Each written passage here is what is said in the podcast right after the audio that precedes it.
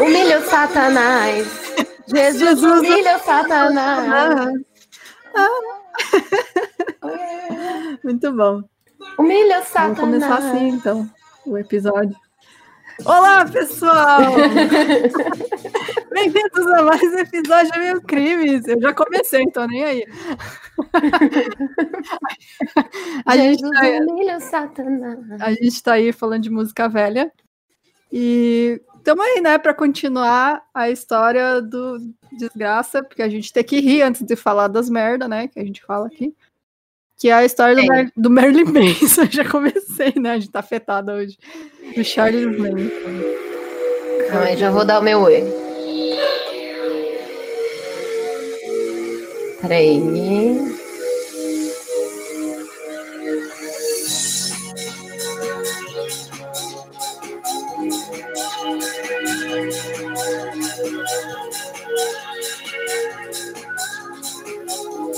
Uh, vamos lá, galera. Agachando.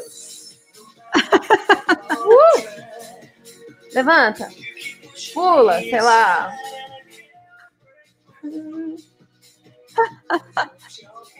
Aí daqui a pouco tá lá, né? E aí, ensanguentada na sala, não sei o quê, e a pessoa começa assim, né? O podcast. Peraí, gente, deixa eu chegar aqui no refrão. Ai, meu Deus. É agora, todo mundo. Uh!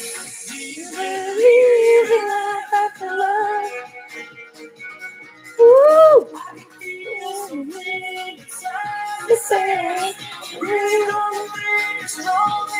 Chega, acabou aí. Agora vamos. Pronto. Passou? Passou, desculpa. Nossa, fiquei até com o sovaco meio molhado aqui, confesso. Ah, Tem uma menina naquele programa tipo Ídolo, sabe? uhum. Ela canta uma versão acústica dessa música no piano, que é maravilhosa. Caramba. Possuída pelo ritmo, o quê? Ragatanga, meus amigos. Chega, né? Senão a gente não vai parar aqui. Já já começa os Backstreet Boys. É, então, a gente já começou, né, o episódio. Só pra... Desculpa. já, já tá aí. É... Sei lá, cara, não sei nem como continuar. É, é agora, né?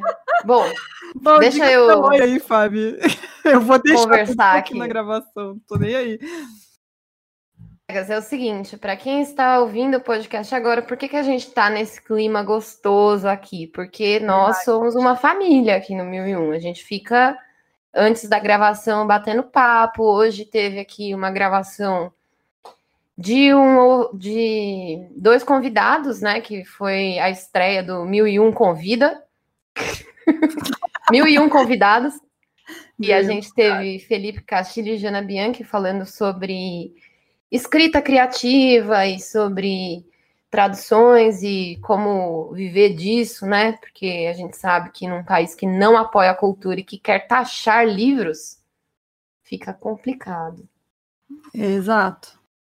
Mas é, vamos já aqui voltar pro, pro segundo episódio, né, do Charles Manson. A gente fez, você que ouviu, ouviu o podcast, se você não ouviu, volta um episódio, a gente contou, eu falei Marilyn Manson de novo? Eu falei lá no começo. Mas vai ser isso aí. Quem ouviu primeiro já tá acostumado, vai ser isso. É a Marilyn Manson, Charles Manson. Exatamente. É, tem, um, E- ouvi- tem um ouvinte, eu não lembro nem se é um menino ou uma menina, não sei, ou menine, não sei. Uma pessoa que mandou pra gente, pediu pra gente mandar um beijo pra Hum. amiga que nunca escuta o episódio até o fim. E, gente, eu desculpa, eu esqueci, eu, não, eu perdi a mensagem, então, por favor, manda de novo, por favor. É isso. E que a gente vai mandar sim, pode deixar. Mas fala lá quem que é, manda mensagem de novo, porque a gente esquece das coisas, desculpa, acontece. Que a gente manda beijo. Que tem muita mensagem todo É. dia, aí Ai, acaba as perdendo. famosas, né? As famosas. É, né? Ai, as famosas. É, Mas aí quem é, a gente mandar beijo, né? Beijo pra todo mundo, gente. Pronto.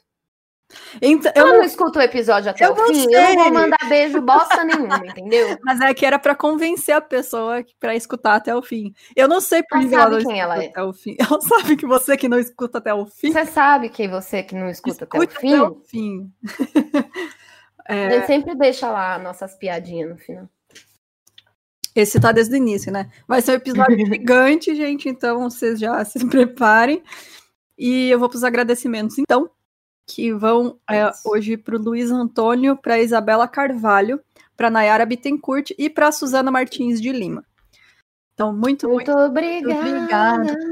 E... pela sua ajuda. Hoje eu tô musical, hoje eu tô musical. Sobre as canecas, eu falei que eu ia olhar quem que tava faltando, acabei não fazendo isso, mas eu vou fazer isso essa semana.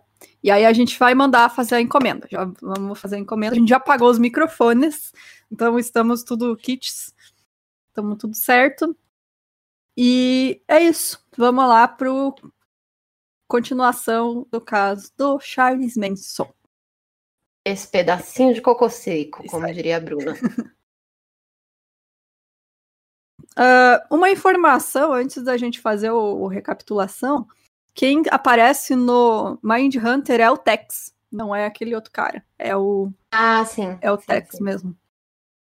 É, então, só recapitulando, a gente falou sobre todo o início, a vida do Charles Manson, como ele angariou toda a seita dele e o assassinato do pessoal lá da, na casa da Sharon Tate. É Sharon Tate, né? Isso. É o nome dela que foi realmente horrível e como ela estava grávida de oito meses e o objetivo deles era fomentar uma guerra racial.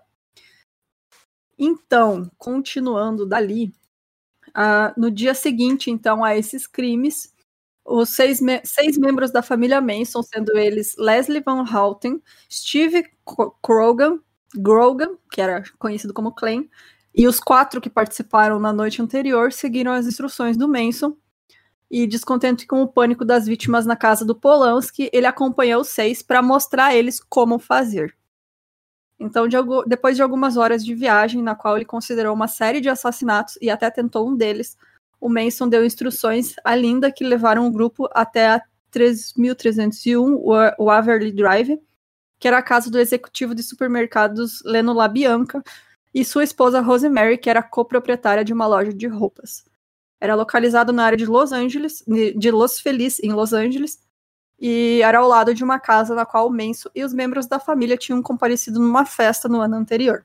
Então ele sempre ia onde ele conhecia, né? Ele era bem. Sabe assim, queria ficar se enfiando no meio das coisas? Tipo, né? Tipo... Ele via que, tipo, conhecia um cara ali ele chegava lá. Aí já, tipo, oh, eu sou aqui o rei da festinha, não sei uhum. o quê, sabe? Assim. É, então, como o Watson conta, o Manson acordou o, o Leno LaBianca, que estava dormindo no sofá, sobre a mira de uma arma, e fez o Watson amarrar suas mãos com uma tira de couro. Depois que a Rosemary foi trazida do quarto para a sala de estar, o Watson seguiu as instruções do Manson para cobrir, cobrir as cabeças do casal com fronhas. Ele os amarrou com cordões de lâmpada. E aí o Manson saiu enviando a Patrícia e a Leslie para dentro de casa com as instruções para que o casal fosse morto. Em sua autobiografia, o Watson afirmou que o Manson tinha ido sozinho até a casa e voltou para levar ele é, para a casa dos Labianca com ele. E depois que o Manson apontou para um homem adormecido através de uma janela, os dois entraram pela porta destrancada dos fundos. Antes de deixar o rancho Spam, Watson reclamou com Manson sobre a inadequação das armas na noite anterior, lembrando que uma delas havia quebrado, né? Porque também, né, o cara tá batendo com a arma. Gente, foi muito violento, né? Uhum. Enfim, aí agora, mandando as mulheres da cozinha para o quarto, onde Rosemary LaBianca havia sido levada, né? Ele foi para a sala e começou a esfaquear Leno LaBianca com uma baioneta cromada. O primeiro ataque foi na garganta do homem. O som de uma luta no quarto atraiu o Watson até lá, que foi quando ele descobriu a senhora Labianca mantendo as duas mulheres da família Manson à distância, que ela estava balançando uma lâmpada que tinha sido amarrada ao seu pescoço. Como ela tinha sido amarrada com a, o, os fios, né, de, um, de uma lâmpada, ela, de um abajur, ela estava, tipo, se defendendo, sabe? Uhum. É, só para esclarecer, esclarecer, né? Baioneta é aquele, aquela tipo de espada, é uma ponta afiada que tem na ponta de uma arma. Então, Isso. geralmente é num rifle e tal, numa espingarda que tem aquela ponta que parece uma faca, é uma baioneta. É tipo aquela arma que tem no desenho do pica-pau, sabe? Isso. Boa referência. É, bom, depois de dominar a, a senhora Labianca, né, dando várias facadas com a baioneta, ele retornou para a sala de estar e voltou a atacar o Leno Labianca, a quem ele apunhalou 12 vezes com essa baioneta. E quando ele terminou, o Watson escreveu War no abdômen do, do homem, né? O War significa guerra, e ele escreveu, tipo, não foi com a caneta, tá, gente? Foi, foi com a, a lâmina. Exatamente. E ele afirmou isso na sua autobiografia, né? Porque ele escreveu uma depois e numa parte que não fica muito clara do seu eventual testemunho ao grande júri, né? A Susan, que não entrou na casa, possivelmente disse que ela acreditava que pelo jeito deles, a Patrícia que tinha esculpido a palavra. E na verdade, é. eu me confundi aqui, ó, no roteiro. Não foi a Susan que não entrou na casa, foi a Linda. Uhum. Mas, enfim, tem muito conflito, né? Porque eles estavam tudo muito louco quando faziam essas coisas. E aí, às vezes até eles, tipo, nem lembram direito o que, que aconteceu, né? Pode ter uma visão distorcida de tão chapado que eles estavam. Então... E tem também o caso de memória adquirida, né? Uhum, exato, é. Porque eles estavam tudo junto naquela. Enfim, é, é bem conflitante mesmo quem fez o quê, né? Fora que depois eles ficam, tipo, ah, eles é, assumem, depois mudam a versão. Bom, vocês vão ver é. ao, ao, longo do roteiro que eles aprontaram uma lá no final, gente, que olha, ó, ó nossa, velho, que nervoso. É. Então, de volta ao quarto, Watson encontrou a Patrícia esfaqueando a Rosemary com uma faca de cozinha e dando ouvido às instruções do Manson para que cada uma das mulheres desempenhasse um papel, ele disse para Linda também apunhalar, apunhalar também a senhora Labianca. Então ela fez, apunhalou eh, aproximadamente 16 vezes nas costas e nas nádegas expostas. No julgamento, a Linda afirmaria sem dúvida que a Rosemary estava morta quando ela esfaqueou, e as provas revelaram que muitas das 41 facadas que ela tinha sofrido foram de fato é, pós-morte. Então, enquanto Watson limpava a baioneta e tomava banho, a Patrícia escreveu Rise e Death to Pigs na parede, nas paredes, que Rise é como se fosse levante-se, né? E Death to Pigs é morte aos porcos, que são as polícia. É, e mas também... é que nesse caso a referência não é ao policial, né? Uhum. Eles se referiam assim a pessoas ricas, e porque assim, esses assassinatos era para como se fossem cometidos por pessoas pretas, tá ligado? É, como se fosse guerra deles contra pessoas ricas brancas, né? Então uhum. seriam os porcos que seriam é, essas pessoas ricas. E também Helter Skelter, que é a música dos Beatles, né? Que eles diziam que tinha as mensagens subliminares. Nossa, que viagem. É. Então, isso tudo na porta do frigorífico. Ah, da geladeira. Da geladeira. é. Isso tudo na porta da geladeira, então, com o sangue das vítimas. É, e a Patrícia também é, infringiu ao Leno Labianca 14 feridas feitas com um espeto de duas pontas que deixou seu estômago à mostra. Ela também cravou uma faca de carne na garganta dele. Então foi realmente muito, muito violento, assim como o outro assassinato, né? Tipo, o outro eles só demoraram mais porque não tinham facas, enfim, mas esse é, também foi eles mataram muito rápido, né? Mas continuaram esfaqueando as vítimas depois de mortas. Exatamente. E, bom, nesse mesmo dia, né, na esperança de cometer um outro crime, o Manson ele continuou dirigindo o carro e levando a Linda para casa de um ator conhecido dela, um outro porquinho, como eles chamaram ele. E aí a Linda impediu esse assassinato quando ela bateu de propósito na porta de um apartamento errado. Tipo, era um, esse daí não era uma casa, tá? Era um, um complexo de apartamentos, tipo um condomínio. E aí ela, de propósito, fez isso, né? Bateu na porta errada e acordou o cara do, do apartamento. E aí isso fez com que o grupo desistisse do assassinato por medo de serem pegos, né? Quando eles abandonaram o plano, e foram embora. A Susan Atkins defecou na escadaria ainda, deixou lá o presente dela, né? Nossa, muito surreal, né? Bom, os assassinatos Tate, como ficavam, como haviam ficado conhecidos esses crimes na casa do Roman Polanski, né? Tinham se tornado notícia em 9 de agosto de 1969. A governanda dos Polanskis, Win Winifred Chapman, tinha chegado para trabalhar naquela manhã e descobriu os corpos, né? E aí, em 10 de agosto, os detetives do departamento do xerife do condado de Los Angeles, que tinha jurisdição no caso Riemann, que era aquele aquele primeiro assassinato que a gente falou no episódio anterior, que era para roubar a herança de um cara lá. Uhum. Isso foi uma viagem, né? Tipo, é. o pai dele morreu, vamos lá que tem dinheiro porque ele herdou alguma coisa informar esses é, os policiais que estavam encarregados né, desse, desse caso, eles informaram os detetives da LAPD, que era um outro, um outro departamento, né?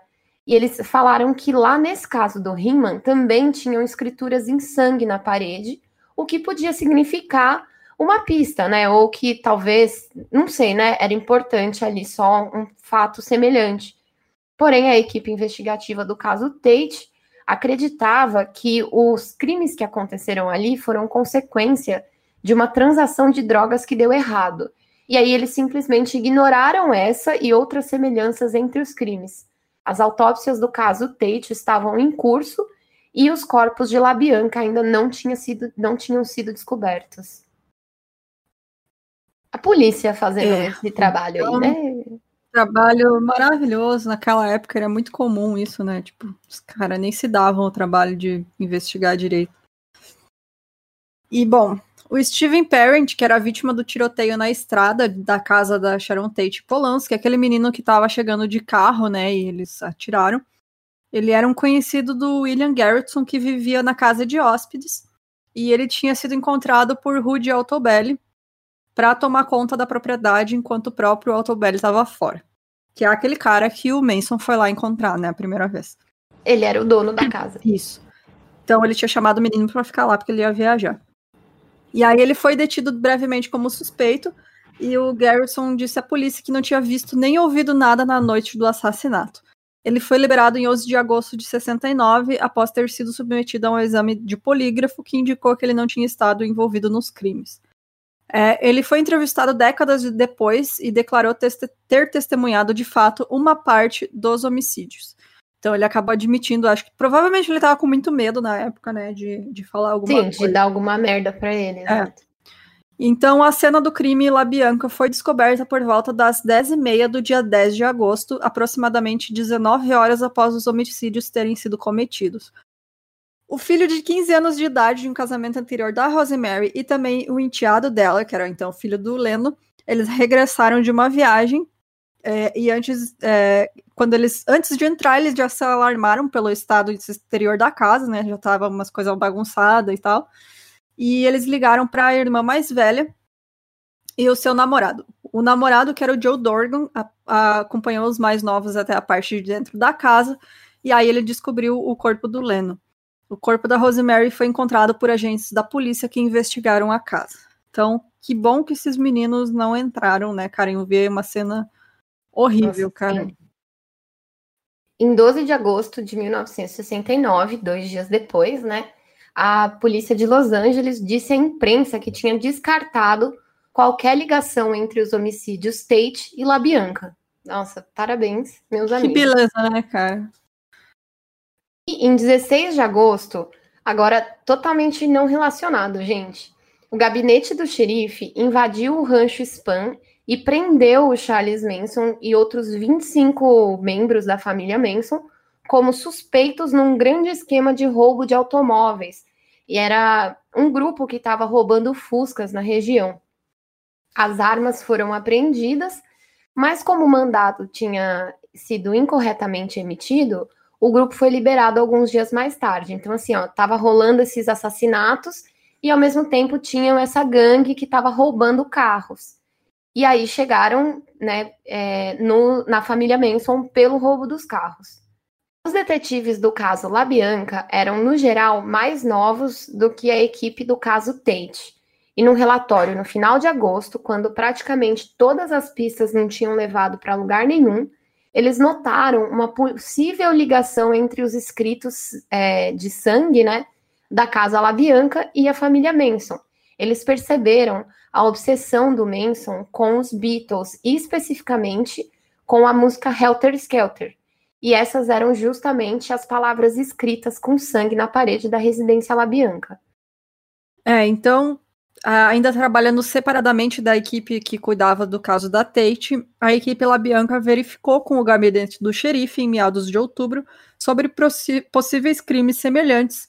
E aí eles tomaram conhecimento do caso Riemann, que era aquele cara da, da herança.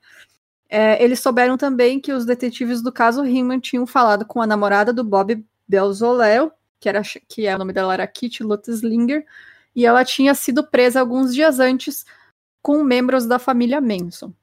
As detenções foram feitas nos ranchos que ficavam no deserto, Myers e Barker, para onde a família tinha se deslocado, que eram aquelas casas né, que eles estavam. Então, uma força conjunta de guardas florestais do Parque Nacional e oficiais da Patrulha da Autoestrada da Califórnia e do gabinete do xerife do condado de Inyo, eles invadiram ambos os ranchos Myers e Barker depois de seguirem pistas deixadas involuntariamente quando os membros da família queimaram uma escavadeira que pertencia ao Monumento Nacional do Vale da Morte. Os detetives tinham encontrado bugs, que eram aqueles carrinhos né, de duna, e outros veículos roubados, e tinham prendido duas dúzias de pessoas, incluindo Manson. Então, o agente da patrulha da estrada encontrou, encontrou Manson escondido num armário embaixo da pia da casa de banho do Rancho Barker cara se escondeu. Que, que ridículo, né? Que cena ridícula. ridícula, cara. Se é pra se esconder ali, não se esconde, né, porra? Que Nossa. negócio escroto, velho. Ridículo. Nossa, Bom, um mês depois eles, deles terem falado com a Kitty, né, a namorada do cara, os detetives do caso Labianca estabeleceram contato com membros de um, um grupo de motociclistas que tinha dito que o Manson tinha tentado contratar eles como guarda-costas enquanto a família estava no rancho Spam. A Susan Atkins, essa mulher, gente, essa mulher é o capeta, essa porra dessa mulher. Ela tinha sido acusada do homicídio de Riemann e ela estava sob custódia. Agora, o mais irônico é que o Manson e a família, né, eles foram presos não por suspeita dos assassinatos, mas simplesmente pela crença de que eles tinham vandalizado uma, parque, uma parte do Parque Nacional do Vale da Morte, que é lá onde eles tinham queimado a escavadeira. Enquanto eles estavam escondidos lá no, nos ranchos Myers e Bar Barker, que era no deserto de Mojave. Em 1969, o xerife local do condado manteve sob custódia, sem perceber que ele tinha suspeitos de assassinatos em suas mãos foram as confissões de Susan Atkins enquanto detida sob suspeita do assassinato de Gary Heeman que levaram os detetives a perceberem que o Manson e os seus seguidores estavam envolvidos nos assassinatos Tate e LaBianca.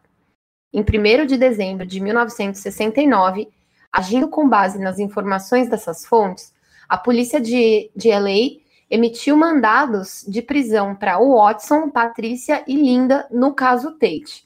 Manson e Susan, eles já estavam sob custódias, mas não tinham sido mencionados. E a conexão com o caso Labianca ainda não tinha sido reconhecida.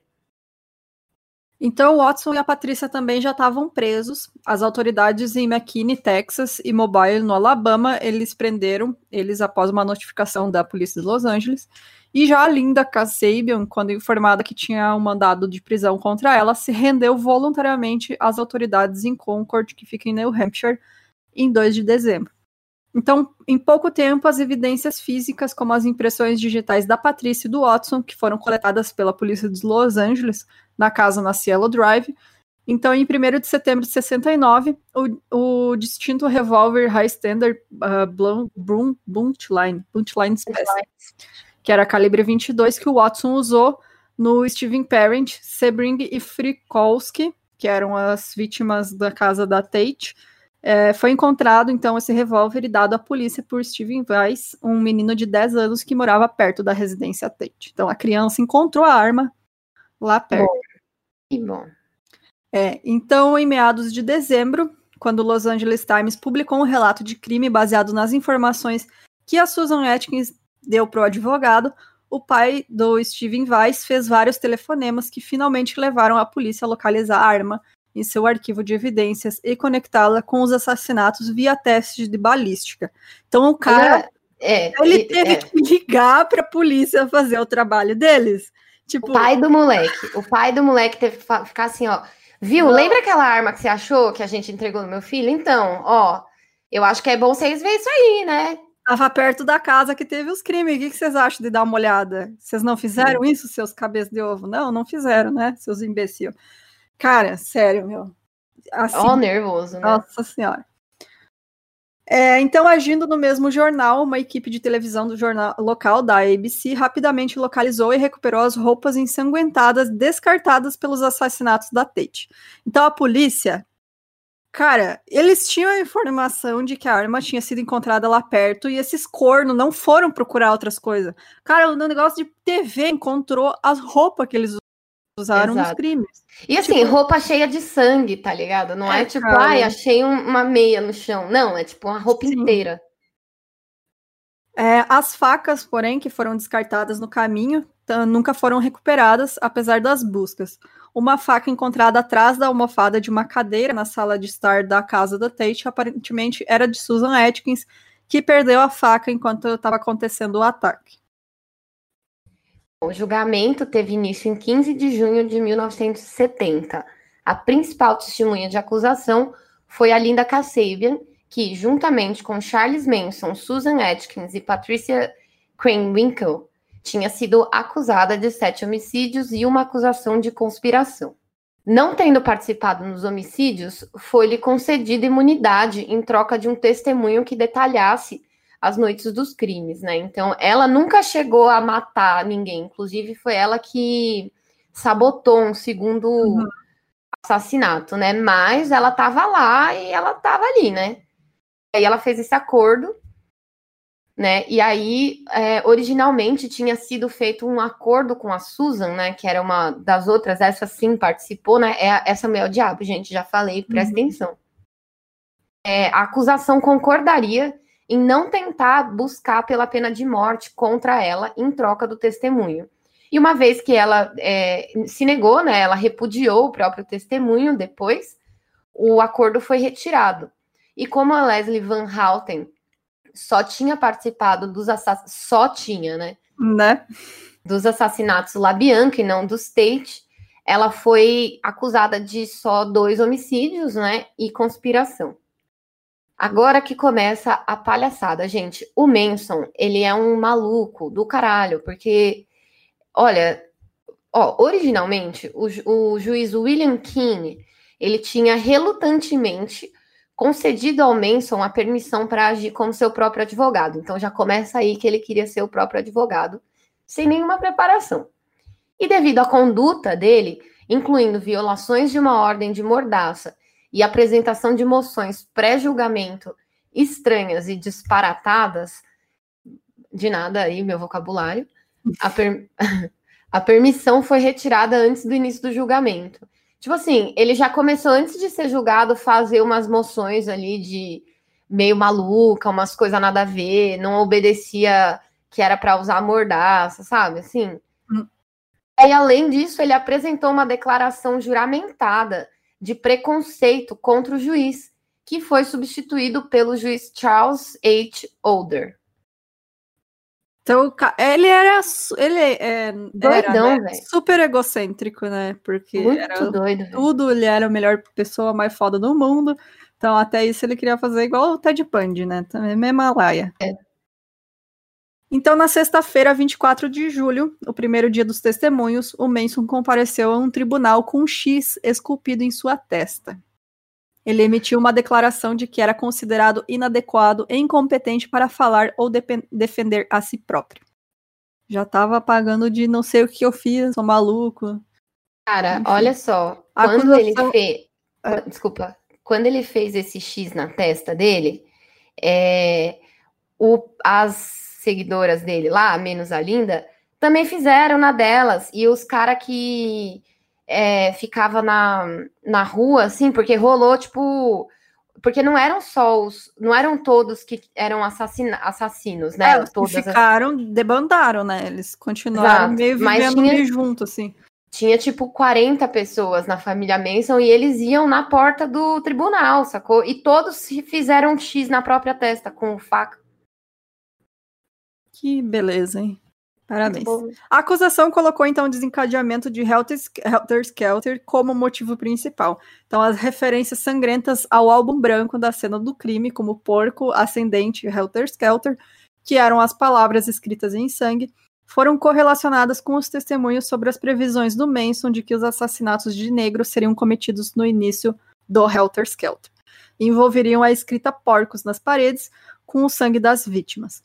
Então, o testemunho de que o Mason tinha dito agora é o momento de Helter Skelter foi complementado pelo testemunho da Linda na noite dos assassinatos de LaBianca. Então, o Mason considerou descartar a carteira da Rosemary LaBianca na rua, de um bairro negro, para tentar fomentar ainda mais isso, né? Como se a pessoa tivesse levado a carteira. E tendo obtido a carteira na casa, ele queria que uma pessoa negra a pegasse e utilizasse os cartões de crédito para que pensassem que foi uma espécie de grupo organizado que matou essas pessoas.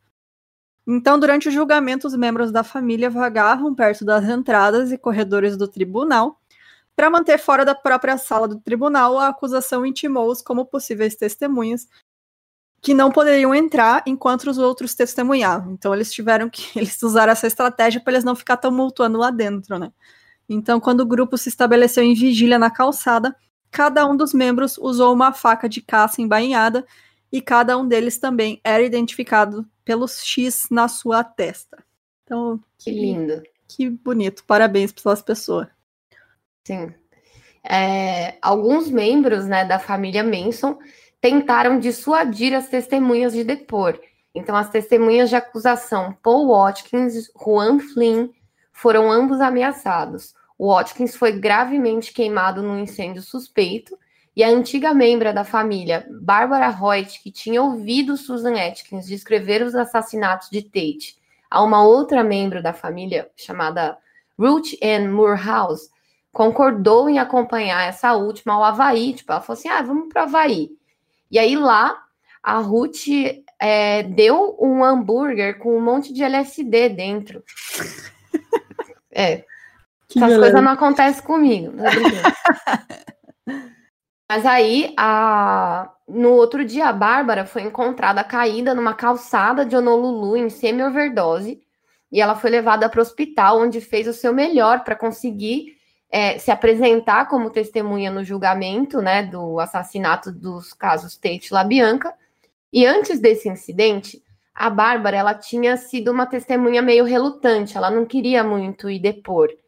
Mas depois dessa tentativa de silenciar ela, as suas reticências desapareceram e ela falou: Cara, vem aqui, sai fora, sabe? Tipo. E aí, É. em 4 de agosto. Você ia falar alguma coisa? Desculpa. É, não é muito comportamento de seita, né? Isso de a Sim. pessoa sair, eles vão atrás e perseguem e tal, e tentam silenciar a pessoa. Então, é tipo. As pessoas estão doutrinadas pelo Manson, né? Então, tanto que nem A foi gente ele, viu né? isso em, em outros casos, né? É, a gente viu no, No Shirinkyo. no Ashirikyo, no. Porra, os outros lá, os malucos do. ah, O Heaven's Gate também. Enfim, coisa de seita mesmo. Não precisa nem o chefe mandar, né? As pessoas já estão condicionadas a pensar assim. Em 4 de agosto, apesar das precauções tomadas pelo tribunal, né, o Manson ele jogou assim para o júri uma página do Los Angeles Times que o título era Manson Guilty, Nixon Declares, que é tipo, ai, Manson culpado, Nixon declarou, que é o ele era o presidente, né? E essa era uma referência a uma declaração feita mesmo é, pelo Richard Nixon, que era o presidente na época, e ele tinha meio que decretado que via como o que ele via como a glamorização de Manson por parte da mídia, né? E aí tem até um, eu coloquei aqui no roteiro, vou explicar para vocês isso. É voar dire, dire, voir dire. Não sei se é latim, se é francês, se é inglês, o que, que é isso? E isso quer dizer o quê? É, os jurados eles afirmaram que a manchete não tinha influenciado eles, né? E aí o juiz falou esse voir dire aí, se alguém, advogado aí, por favor, explica melhor do que eu, porque eu já estou fazendo tudo errado. Mas isso quer dizer que o juiz falou, não, é verdade, e a gente vai considerar que de fato não influenciou eles, né? Porque eles tinham que ficar sem ver tipo assim, notícia sobre o caso. Cê, é, você não pode ser. E aí, por isso que é foda quando tem esses circos, né, nos uhum. julgamentos. Uhum. Porque é difícil, no... né, você ter testemunha que não teve contato com o caso, né? Então, às vezes. Principalmente eles... quando é desse nível, né? No dia seguinte, né, todas as rés mulheres, né, elas se levantaram e elas todas disseram em uníssono, como forma de protesto, que o julgamento, que não valia mais a pena continuar com o julgamento, né, à luz da observação do Nixon, né? Porque, tipo assim, gente, vocês vão ver que essas mulheres aí, tirando a Linda, né, que era a que estava com medo e que confessou tudo, é, elas eram os capeta, essas mulheres, porque mesmo assim elas continuavam protegendo o Manson, elas, tipo, fazia mó auê no, no tribunal, ficava fazendo, gritando, tipo, elas eram o capeta, assim, ó, Parece as mulheres do Henrique Cristo, né? Assim, é tipo isso. Do Henrique Cristo. Só que não são do mal, né, coitado. Bom, em 5 de outubro foi negada a Manson a permissão do tribunal para interrogar uma testemunha de acusação que os advogados de defesa tinham recusado contra interrogar. Então, saltando sobre a mesa da defesa, ele tentou atacar o juiz. Que, que E aí ele foi atirado ao chão pelos oficiais de justiça e foi retirado da sala é, de, com as rés também, que tinham posteriormente levantado e começado a entoar cânticos em latim. Então, Pô, essas mulheres, velho. Cara, que sério, que palhaçada, né, meu? Posteriormente, o juiz Older começou a usar um revólver debaixo de suas vestes. Então, o cara tava com medo mesmo, ficava armado dentro da sala do júri para caso uhum. acontecer alguma coisa. Então, no dia 16 de novembro, a acusação descansou o seu caso. Três dias mais tarde, depois de argumentar moções de despedimento padrão, a defesa atordoou o tribunal ao descansar também sem chamar uma única testemunha. É, é. então. É. E aí, de, gritando em desaprovação, a Susan, Patrícia e Leslie exigiram o seu direito de testemunhar, que são umas antas, né? Umas, meu Deus, são muito é. burra, cara. Porque todo mundo sabe que a pior coisa que você faz é botar quem cometeu o crime de testemunhar, né? Ainda mais Exato. se é de, de defesa. Não se faz isso, cara. Você vai se incriminar ainda mais. Então, acho que os, os, os, advogados estavam só querendo, tipo, acaba essa merda de uma vez, a gente não tem como defender essa gente. Olha esse bando de maluco, como é que a gente vai defender essa galera? teve um advogado, teve um advogado que fugiu, mas depois tá lá pra frente. É coitado, cara, coitado. Então, nas câmeras, as advogadas das mulheres disseram ao juiz que suas clientes queriam testemunhar que tinham planejado e cometido os crimes e que Manson não tinha estado envolvido. Então, até no julgamento, elas já queriam falar que não era culpa dele. Então, descansando seu caso, as advogadas de defesa tinham tentado impedir isso, né, impedir elas de fazer esse testemunho, e o advogado da Leslie, que chamava Ronald Hughes, declarou veementemente que não empurraria um cliente pela janela fora. Na opinião do procurador, foi o Manson quem aconselhou as mulheres a testemunharem dessa forma como meio de se salvar. E falando sobre o julgamento num documentário em 87, a Patrícia disse: todo o processo foi escrito pelo Charlie. Então, é, até ali, não, ele começou cafetinando mulher, né? Ali no final ele terminou. É muito doido. Ele... mulher também para se salvar. Elas estão, elas vão tentar ainda dar uma cambalhota, assim, legal. É hum. muito doido. Tipo assim, ó. No dia seguinte, o Manson, eu ia falar Merlin Manson de novo, gente. o Charles Manson testemunhou, né, era o dia dele. E aí, para não violar uma decisão do, Supre do Supremo Tribunal da Califórnia no processo O Povo contra Aranda, ao fazer declarações implicando seus coacusados, o júri tinha que ser afastado da sala de audiências, porque senão você também influencia o outro julgamento, é, o julgamento dos outros, né? Exato.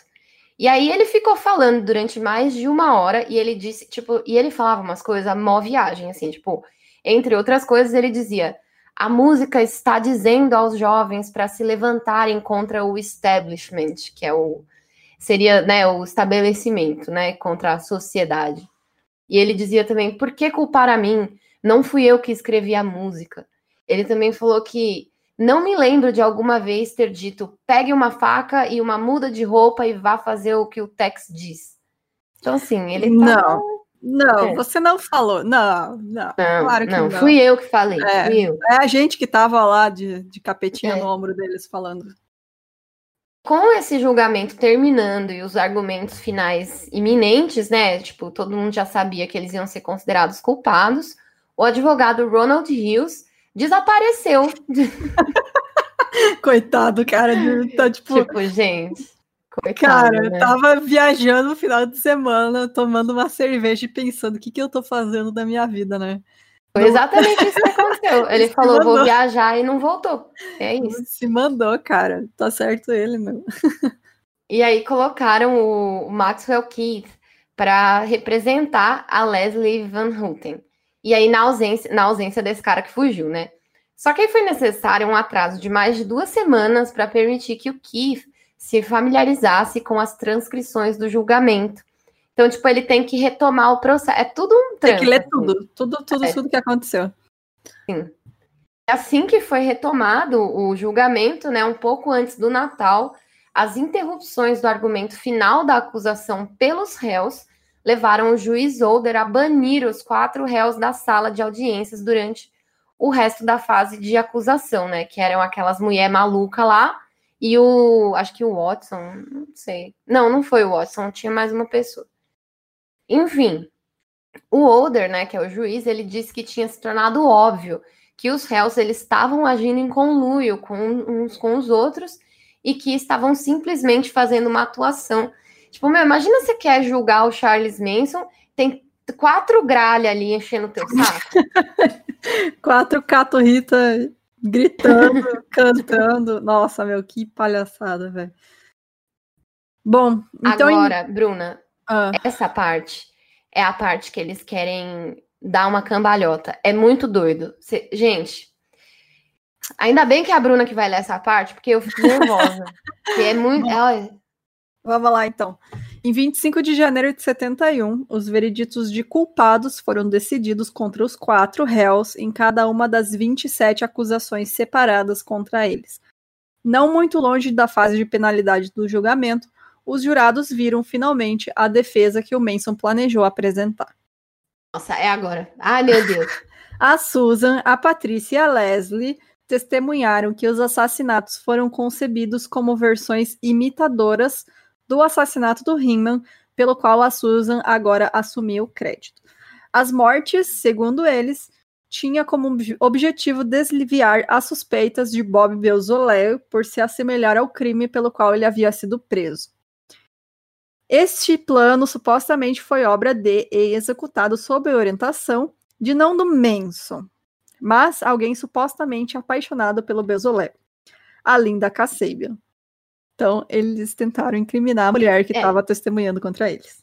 Não, e tipo assim, olha essa viagem. É. Olha, olha, olha que loucura. Tipo assim, ó. Dá uma não. volta aqui, olha. Nossa senhora. Gente, é copycat do Bozolei lá, mas que na verdade não é ele o culpado, que na verdade é a Linda que tentou incriminar ele. E o Manson, ele é só nosso líder espiritual, não tem nada a é. ver, tipo. Então, Sim além do absurdo dessa absurdo, absurdo da história, que é ridícula, né, cara? Como é que a, nossa, como é que eles acham que as pessoas iam acreditar nisso, né? Então, entre os pontos fracos estava a incapacidade da Susan de explicar por que, como ela afirmava, havia escrito porquinho político na casa do, do Riemann em primeiro lugar. Ela não sabia dizer por que, que ela escreveu Então, no meio da frase de penalidades, o Mason raspou a cabeça e cortou a barba em um formato de tridente, e disse à empresa: Eu sou o diabo e o diabo sempre é careca. Não é, não. Não, faz, não faz sentido isso, cara. É. Bom, as réis se abstiveram de raspar as cabeças até que os jurados se retirassem para avaliar o pedido do Estado para a pena de morte.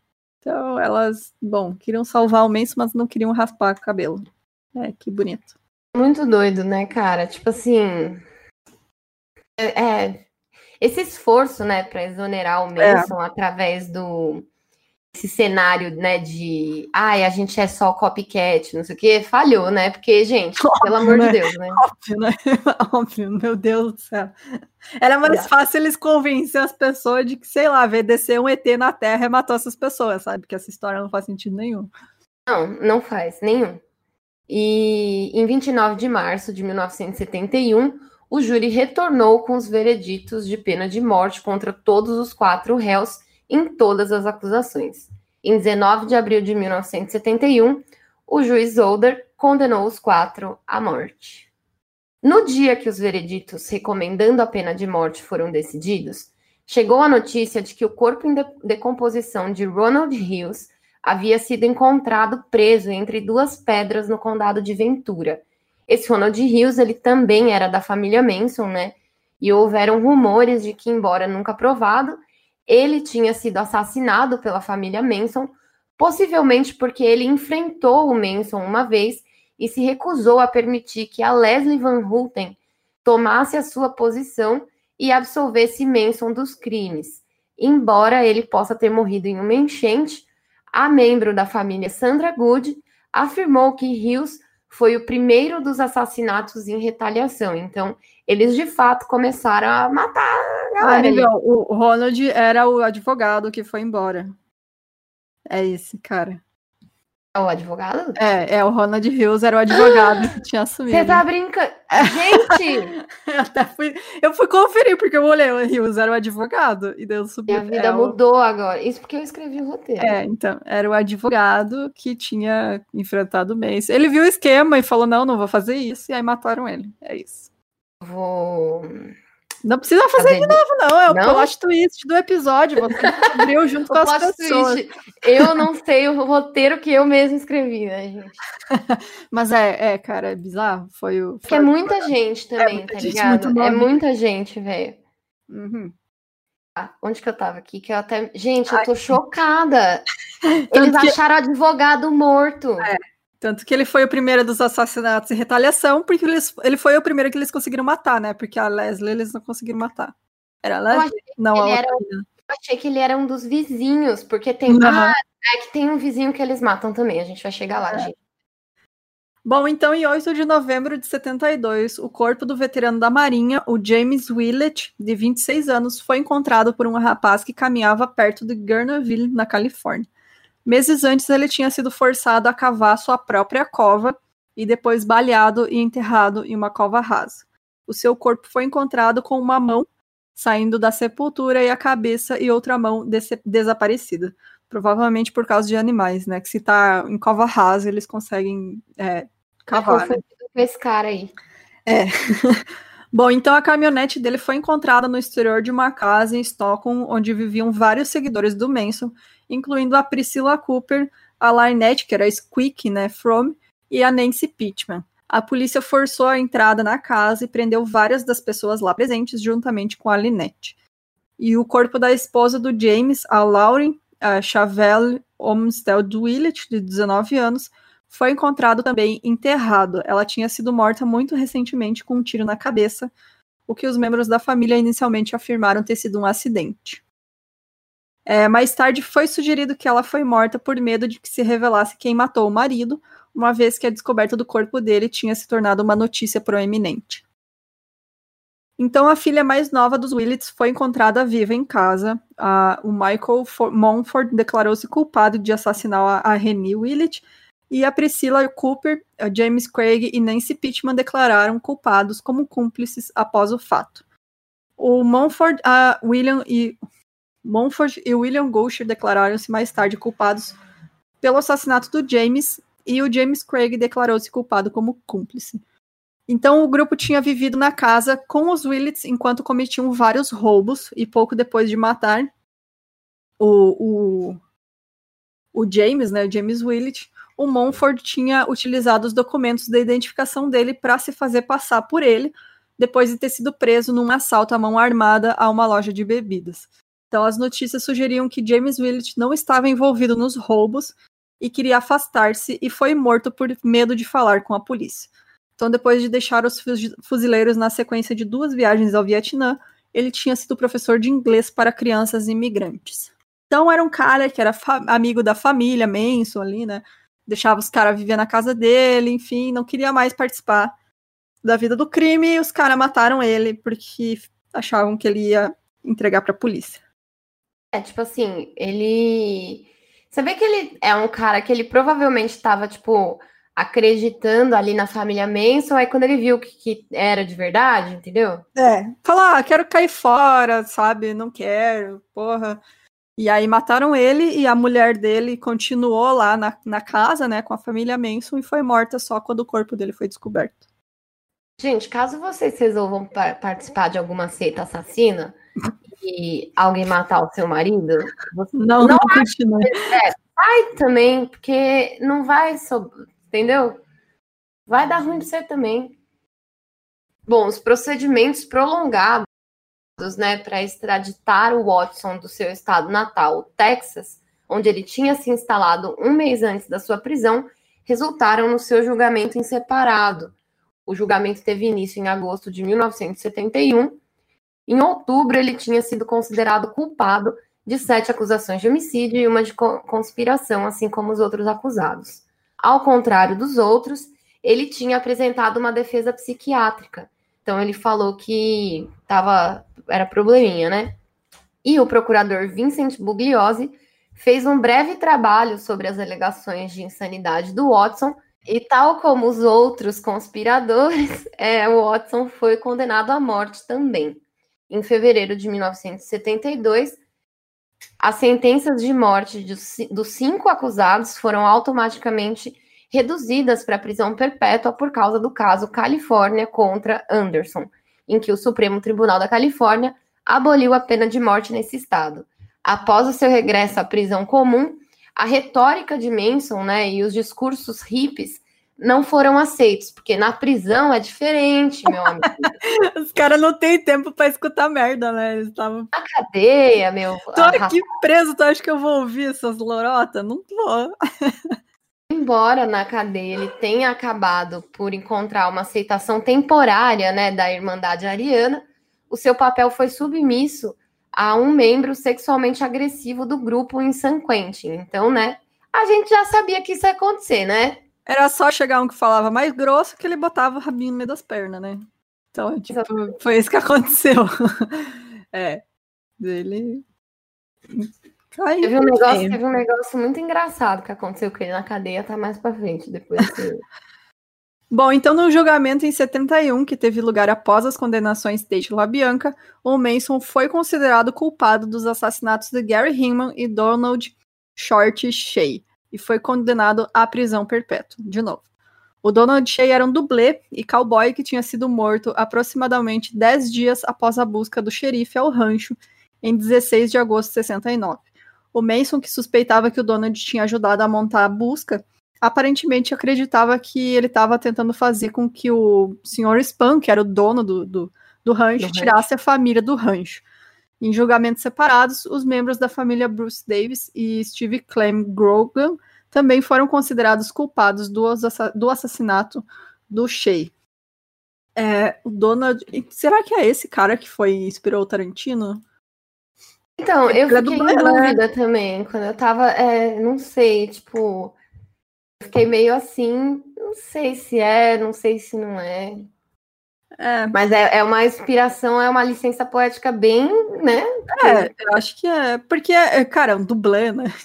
Cowboy, né? Cowboy dublê. É, não é o mesmo nome, mas enfim. É, eu aconselho muito assistir esse filme depois que vocês terminarem de escutar os episódios, só para vocês terem uma catarse, né, de ver essa galera tomando no cu. Só isso que eu vou falar, que senão é spoiler. Mas é bem legal esse filme. É... Aqui. Então, antes da conclusão do julgamento Tate LaBianca do Manson, um repórter do Los Angeles Times localizou a mãe do Manson e ela voltou, ela tinha voltado a se casar e a viver no noroeste do Pacífico. A antiga Kathleen Maddox alegou que na infância o seu filho não tinha sido negligenciado. Tinha, na verdade, sido mimado por todas as mulheres que o rodeavam. Eu discordo, porque, né?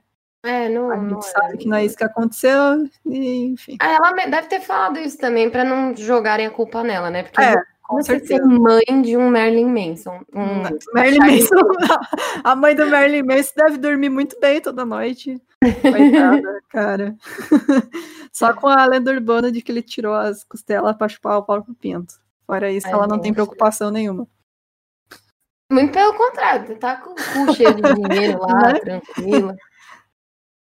Bom, em 5 de setembro de 1975, a família voltou à atenção nacional, né, quando a Squeaky Fromme tentou assassinar o presidente dos Estados Unidos, olha lá.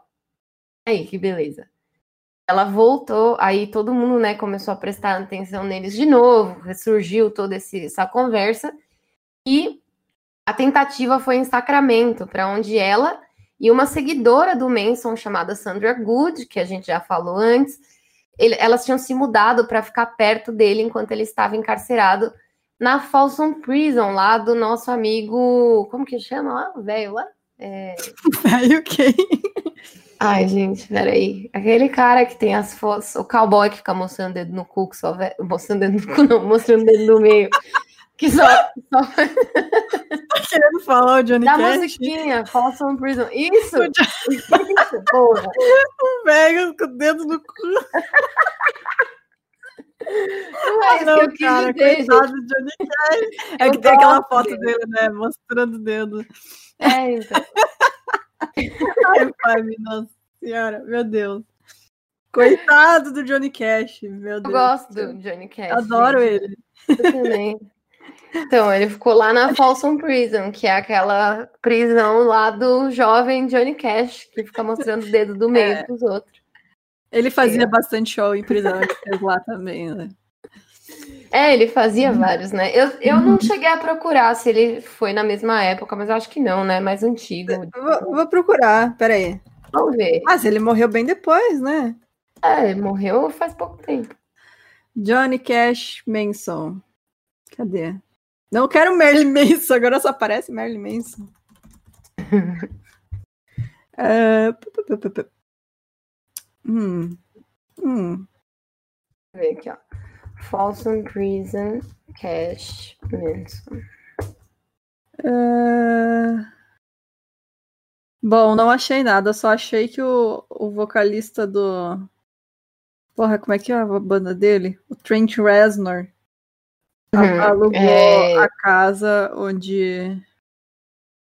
É, ele que fez a, é o Nine Inch Nails, ele que fez Isso. aquela música que ficou bem famosa antes dele morrer, é, Hurt.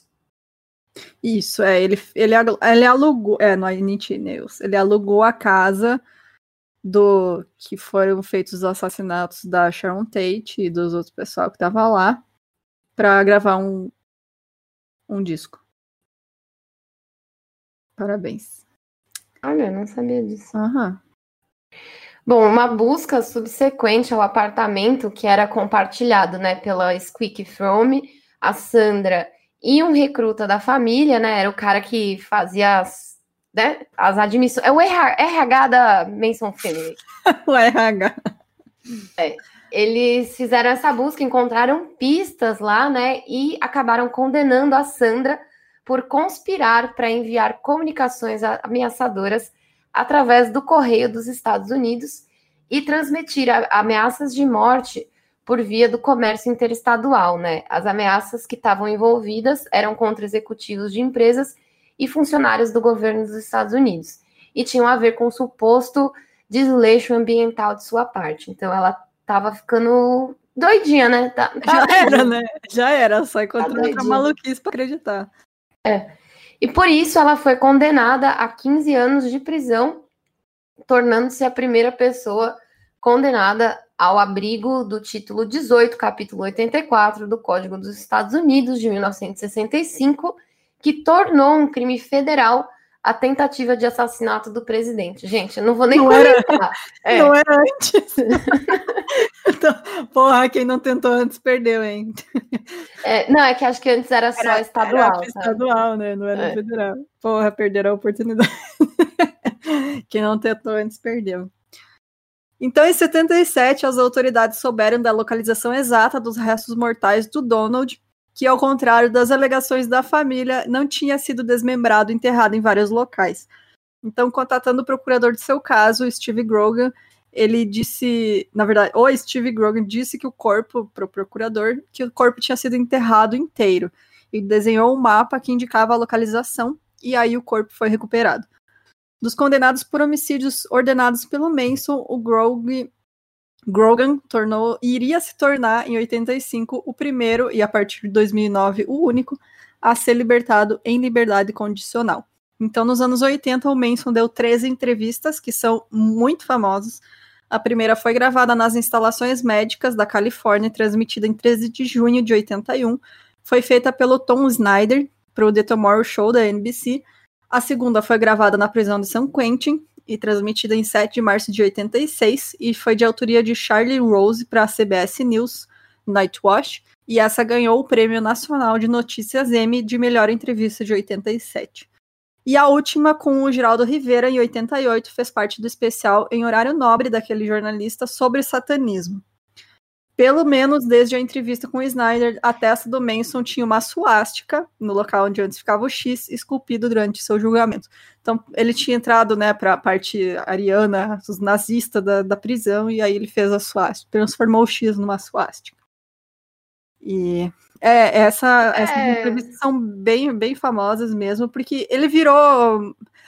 Ele era muito famoso, né, depois desses crimes, porque ele é um caso excepcional mesmo, porque ele mesmo não matou ninguém, né? Ele só mandou matar as pessoas. Tipo, ele convenceu outros a matar por ele.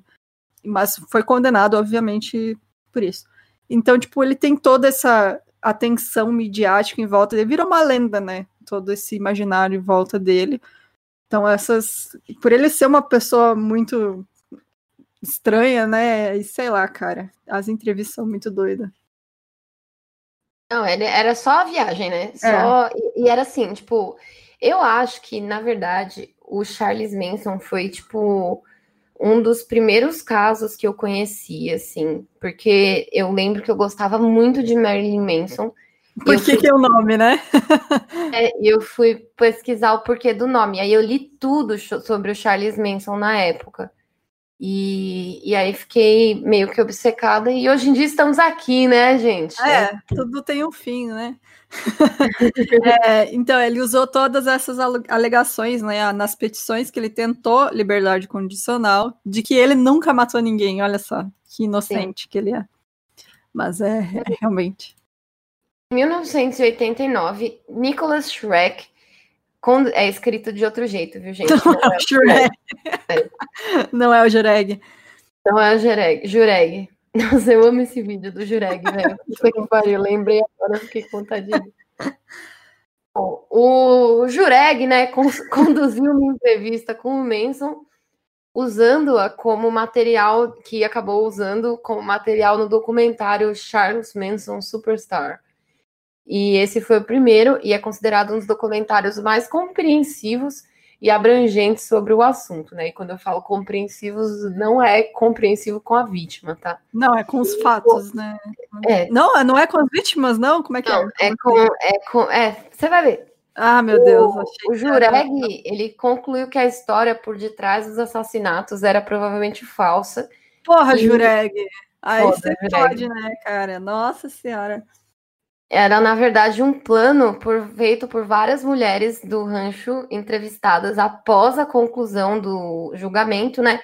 Que envolvia matar as pessoas na casa do State a fim de libertar o Bob Beausoleil, né? Então, eu acho que ele meio que acreditou ali na. Pô, Jureg. Eu confesso que eu não vi esse documentário, então eu não Porra, sei. Jureg, você acreditou na história dos malucos, mano. Não se faz isso. Então, isso aqui eu é uma análise que eu encontrei, na verdade, algumas análises que eu encontrei nas pesquisas, né, dizem meio que a mesma coisa, sabe? E aí, segundo isso, o uso de escritos de sangue, né, nas residências era parte da era uma estratégia para fazer parecer que o assassino do Riemann ainda estava livre e que o Beausoleil não era culpado. Enfim, né, gente? Aí é complicado, né? Ah, a chave na refutação da hipótese era que, enquanto a acusação tentava mostrar que o Manson ordenou os assassinatos porque ele estava perturbado por causa do Terry Melcher, ele acreditava e que ele acreditava que o Melcher ainda estava naquele endereço, esse certamente não poderia ter sido o caso, já que o Manson tentou em várias ocasiões contatar o Melker no seu novo endereço, mostrando que ele sabia muito bem que o Melker não vivia mais na casa do State. É, é, não é um bom não. motivo, não, não, não. Ele grudava na casa de todo mundo, velho. É? Mesmo assim, sabe? Tipo, ele não ficou lá seis meses na casa do Beach Boy lá, não sei o quê? né? Aí o Jureg, né? Jureg é foda, né, velho? Ele também concluiu que o Manson não estava louco, mas que estava apenas agindo dessa forma para sair de toda aquela frustração. Em 25 de setembro de 1984, enquanto estava preso nas instalações médicas da Califórnia Vacaville, Manson foi gravemente. Essa parte é engraçada, hein? Ele foi queimado por um. Isso não é engraçado, mas. um colega de prisão jogou nele um diluente ali e tacou fogo. E outro prisioneiro chamado John Holmstrom explicou que o Manson ele tinha se oposto aos seus cânticos de Hare Krishna e que tinha ameaçado verbalmente. Cara, Hare Krishna putaço, né? Meu? Então, é muito engraçado, né? Tipo, o cara é um bonzinho, assim, Hare Krishna lá. Porra, seu filho da. E tacou fogo no cara. Tipo, não é que ele deu um soco, tá ligado? Cara, pra você deixar o Hare Krishna putaço, você tem que ter feito muita merda, cara. Nossa, Nossa senhora. Se o Manson for, tipo, um pouquinho parecido com aquele que aparece no Mind Hunter, velho, nossa, eu ia aloprar ele muito se eu fosse. Nossa, se eu tivesse presa. mano. Cara Nossa, da minha altura, tá ligado? Ele ia tomar pescotapa todo dia, velho. Sai fora. Ele ficou, apesar de ter queimaduras de segundo e terceiro grau em mais de 20% do seu corpo, ele se recuperou dos seus ferimentos. Um vaso ruim não quebra. Tu tá ligado Opa, que o falei que eu não ia... altura, né? Ligada. Ele é tipo um ele tem 50... tinha, né? 1,57. Eu achava que você era mó alta, Bruna. Eu achava que você era super alta. Eu tenho só energia de gente grande. É, big é. Dick Big Dick Energy. É isso. Não, eu tenho 55, gente, pra quem não sabe. Eu sou mais alta que você. Olha aí. Eu nunca sou mais alta que ninguém, velho. nós somos tudo a mesma altura que o Manson. Nós... Olha, tá aí um serial killer que a gente podia pegar na porrada. O Manson. O Merlin Manson não. O Manson é um que a gente podia pegar na porrada aí, ó. Todos os outros são grandão, né? Esse aí a gente podia quebrar a pau. Pegar o, o Eu queria ler uns comentários aqui que a gente está recebendo ao vivo no nosso grupo, que é Sim, a Fabi é muito pequenininha, fiquei surpresa nessa CXP. e aí a Bruna, que é uma ouvinte nossa, que vai ser expulsa do podcast em breve, ela disse assim, ó, não que eu seja muito alta, mas eu não chego a ser tão baixinha assim. Escuta, Bruna. Dá licença, dá licença. Você tome vergonha na sua cara, Bruna.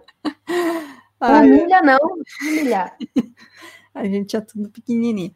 Então, em dezembro de 87, a Squeak Fromme, cumprindo a pena de prisão perpétua pela tentativa de assassinato do presidente, escapou brevemente do campo prisional federal de Alderson, na Virgínia Ocidental, e ela estava tentando voltar para o Manson ao ouvir dizer que ele tinha câncer testicular.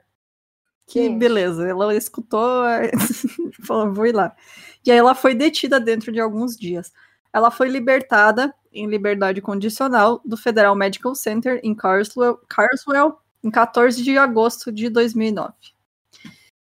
Então, numa conversa de 94 com o promotor Vincent Bugliosi, a Catherine Sher, que era uh, uma das seguidoras do Manson, declarou que tinha sido uma fabricação destinada a salvar o Manson da câmera de gás e que tinha sido dada com direções explícitas dele.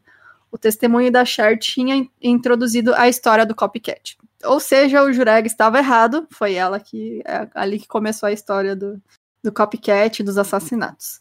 Então, num, num segmento de 97 do programa de televisão tabloide de Hard Copy, a Sharon implicava que o seu testemunho tinha sido dado sobre uma ameaça de danos físicos do Manson. Em agosto de 71, após o julgamento e sentença dele, ela tinha participado num violento assalto a uma loja na Califórnia, cujo, cujo objetivo era a aquisição de armas para ajudar a libertar o Manson. Então eles ficaram até o fim nessa loucura de querer soltar e libertar o cara, né? eles eram muito obcecados, né? Tipo, é. cara, a, tipo, quanto tempo já tinha passado? Eles foram presos em 69, aí, tipo, 96, os caras ainda estavam atrás. Ali, hum. 71 já tinha, tipo, beleza, 71 é um pouquinho, né? É meio recente até. Mas até o final, as mulheres lá assumindo a culpa, querendo inventar a história. É. Bom, essa parte do roteiro aqui, gente, talvez seja um pouco confusa, porque é a parte que eu não consegui revisar. Mas, Mas é, é, muita informação, né? Mas bom. Muita coisa. É porque, tipo, como. É porque nunca. Tipo, não ia caber um terceiro programa só para falar dos extras, sabe? É. Então vamos de programa de quatro horas aqui, beleza? em janeiro de 96 foi criado um website pelo. Um website é muito bom, né? Muito de velho falar website. website. Web, vamos surfar é. na web.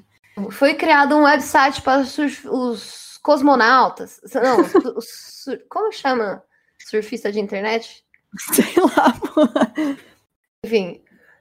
Para os navegantes da web, né? Pelo último seguidor do Manson, o George Stimson é, ele foi ajudado pela Sandra Good, né? E ela tinha sido libertada da prisão em 1985, depois de cumprir 10 anos da sua pena de 15 pelas suas ameaças de morte lá que ela fazia pelo correio.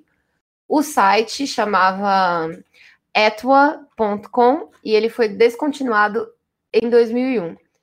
Em junho de 97, o Manson foi considerado traficante de drogas por uma comissão disciplinar da prisão Ai, cara.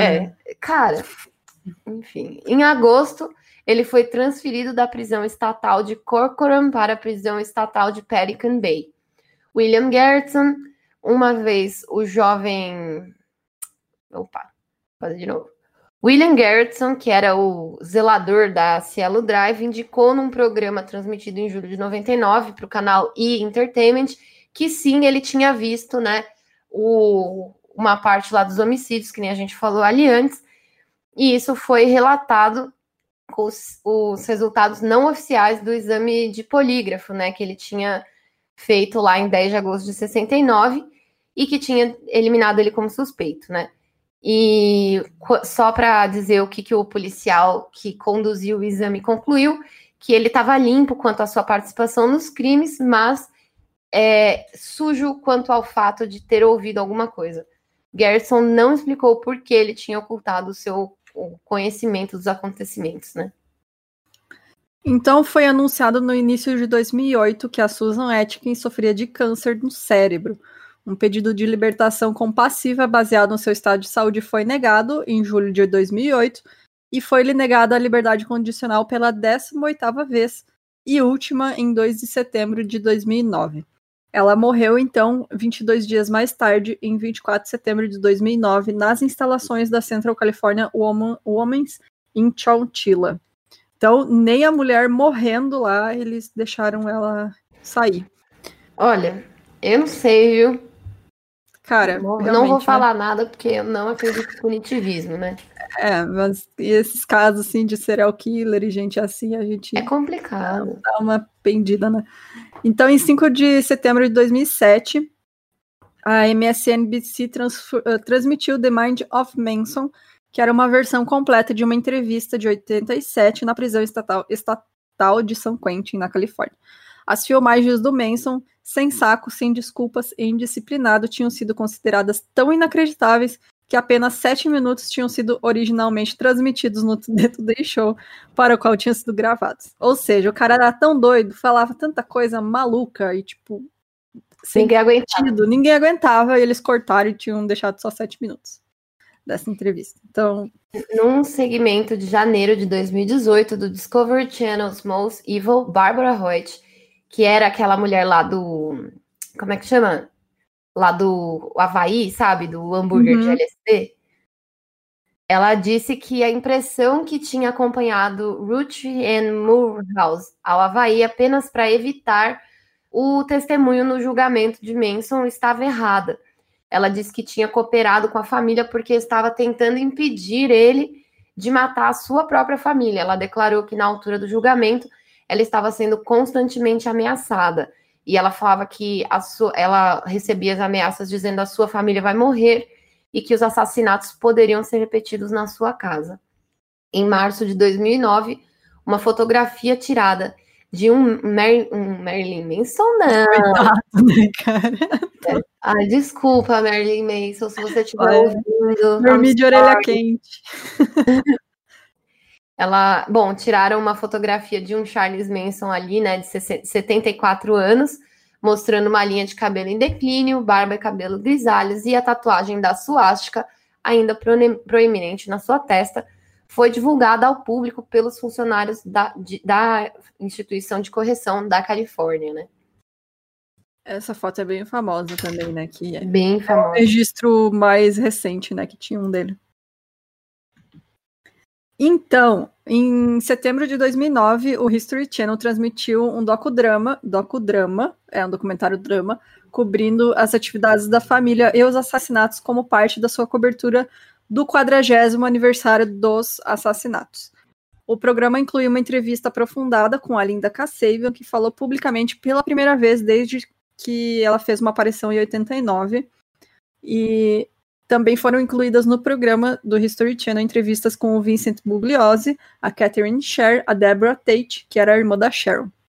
Então, ao se aproximar nesse aniversário de 40 anos dos assassinatos Tate LaBianca, em julho de 2009, a revista Los Angeles publicou uma história oral, da qual antigos membros da família, agentes da lei e outros envolvidos com Manson, as detenções e os julgamentos, ofereceram as suas recordações e observações sobre os acontecimentos que tornaram o Manson notório. No artigo, Juan Flynn, que era um trabalhador do rancho Spam, que se tinha associado a Manson à família, disse: Charles Manson escapou com tudo. As pessoas dirão: ele está na prisão, mas o Charlie está exatamente onde ele quer estar. Concordo, viu? Porque é, eu também, eu também acho isso. É uma merda, né? Mas é essa sensação que eu tenho também.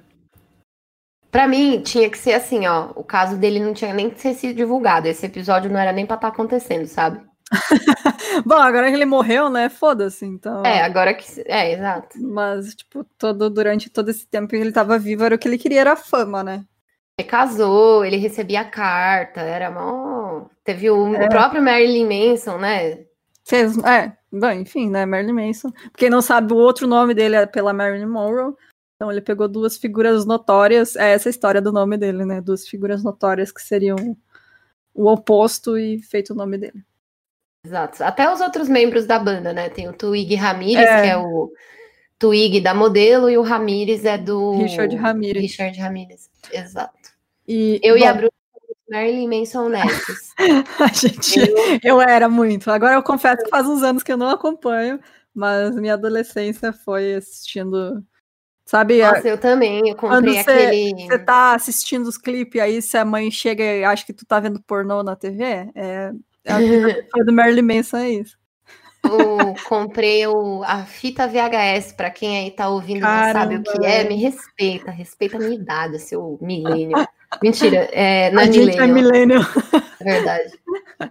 É, mas aí que eu ia falar, aí eu comprei o Super Antichrist Superstar. Nossa, é muito bom, é melhor álbum, meu, é meu favorito. É bom, né? Eu, minha mãe, eu ouvia tanto Marilyn Manson no carro indo para a escola que minha mãe começou a gostar. muito bom. Charles Manson foi negado a liberdade condicional pela 12 segunda vez em 11 de abril de 2012. Ele não compareceu à audiência em que os funcionários prisionais argumentaram que ele tinha um histórico de controle do comportamento e questões de saúde mental, incluindo esquizofrenia e distúrbios delirantes paranoicos, e que era um período, perigo grande demais para ser libertado, né? Foi determinado que ele não seria reconsiderado para liberdade condicional por mais 15 anos, altura em que ele já teria 92 anos de idade. Bom, então, uh, em janeiro, em 1 de janeiro de 2017. Aí ele já estava com quantos anos? Deixa eu ver aqui. 83 anos. Ele estava sofrendo com é, sangramento gastrointestinal e ele foi levado da prisão da Califórnia, é, em Corcoran, para o Mercy Hospital, em Ber Ber Bakersfield E só que não conseguiram descobrir o que, que ele tinha e ele estava, a polícia até reportou que ele estava muito fraco para passar por cirurgia, então eles não tinham o que fazer além de esperar. Então ele estava morrendo mesmo. Então, em 15 de novembro de 2017, uma, é, uma fonte não autorizada disse que ele tinha retornado para o hospital. Eles tentaram tratar ele durante esse tempo, né, mas sem sucesso. E aí ele foi confirmada a morte dele por. É, como é que é? Arre cardiac arrest. É, falha. É, foi confirmada a morte por ataque cardíaco, resultado de uma falha respiratória e um câncer no cólon no hospital em novembro, eh, 19 de novembro de 2017. É, e foi aí que ele morreu e acabou o legado do Charles Manson. Então, ele estava bem um tempão doente e tal, e aí estava muito tarde já para conseguir tratamento. E ele foi cremado, então, em 20 de março de 2018. E é isso. Acabou. Acabou o episódio com Finalmente. Bom, teve uma, uma briga pelo corpo dele, porque ele tinha um neto, né? Porque ele teve dois filhos, né? Então o Jason Freeman era o neto dele. Ele queria ter uh, pegar o corpo e tal, só que tinha um pen pal dele, que era um cara que ele se correspondia, que disse, o cara chamava Michael Channels, disse que ele tinha um, um testamento do Manson de fevereiro de 2012, 2002, que disse que o cara deixou o corpo para ele, sabe, se ele morresse. Então, tipo, eles estavam meio que brigando, assim, foi pra justiça, deu um fuzuê, e aí acabou que o, o Freeman, o neto, pegou, reclamou o corpo, e aí foi, foi cremou ele. E foi isso que aconteceu. Acho que ele não queria, ele não queria fazer uma lápide para não ter é, gente indo lá e fazer homenagem, né? Que a gente sabe que acontece. Nossa, então, é muita noção, né? É. Então, é isso que aconteceu. E é isso. E esse Acabou, foi o caso, gente. Acabou. Caso do é. Marilyn Manson aí pra você. a gente espera que vocês tenham. A gente pede desculpa de novo sempre, né? Pelas é, atrapalhadas que sempre acontecem mas eu acho que isso faz parte da nossa identidade, né? o pessoal gosta. É, né? A minha identidade, né? Essa desculpa aí que eu dou mesmo. Ué, faz sim. A gente, é, a gente mostra que a gente como a gente, nós somos pessoas normais, comuns. É. Mas, é... bom, é isso. A gente se vocês quiserem mandar dica de episódio, pedir sugestão. Pronto. Cara, eu não consigo ouvir isso não pensar no South Park, cara. Nossa, é verdade. Sei, como é que era a outra lá? Essa aqui, ó. Ah, é a do. Aqui, achei, aqui achei. Eu achei, falei. Achei. Ai, meu Deus. All night and everything he sees is just blue like him, inside and outside. House with a blue little window na blue Corvette. Vou cantar até o final, gente. Ai. Aí, pra quem não ouve o episódio até o final, ó o que você perde aí, ó. Mas. Azul por dentro por fora. É, gente, então é isso, né? Vou terminar como? Como a gente começou. Uh, valeu! Vai fazer a gente tomar strike de copyright, da share e do Strike iPhone. é só um aviso ou derruba as coisas? Não sei, depende. A gente vai descobrir. A gente fica aí no ar. Tem direito a três assim. strikes. No YouTube, né? No Spotify eu não sei como é que funciona também. A gente Verdade. pergunta, pede pra Sherry se dá pra usar a música dela. Mas é isso, gente. Se você quiser nos apoiar, entra lá no site milcrimes.com.br, vai ter o um botãozinho de apoio para você nos ajudar a manter o podcast, essa bagunça que é. é isso, né? Desculpa, então, gente. Ajuda tchau. a gente a contratar as pessoas para melhorar. É, isso aí. Tchau, gente. Tchau, galera. Obrigada. Alô.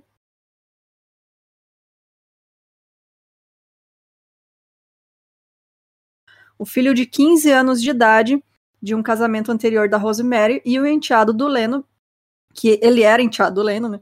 Eles, na verdade, eu vou fazer de Eram novo, dois. né? Porque Eram eram duas duas pessoas. pessoas. Uma só, eu vou fazer de novo. O filho de 15 anos de idade de um casamento anterior da Rosemary, que era o enteado do Leno, eles regressaram de uma viagem. Eles, olha, meu Deus do céu, quem regressaram? Ah, eram duas E tem- pessoas. eram duas pessoas. Era uma. Desculpa. Isso aí. Eu- eu estou- Roteiros Fabiana Marques. Eu tô muito velho. louca, gente. Meu Deus do céu. Eu pensei, era duas, era uma, era duas. Bom. Era, é o filho de 15 anos e E o o enteado, sim. enteado dela também, né? Porque esse é isso. E o enteado dela.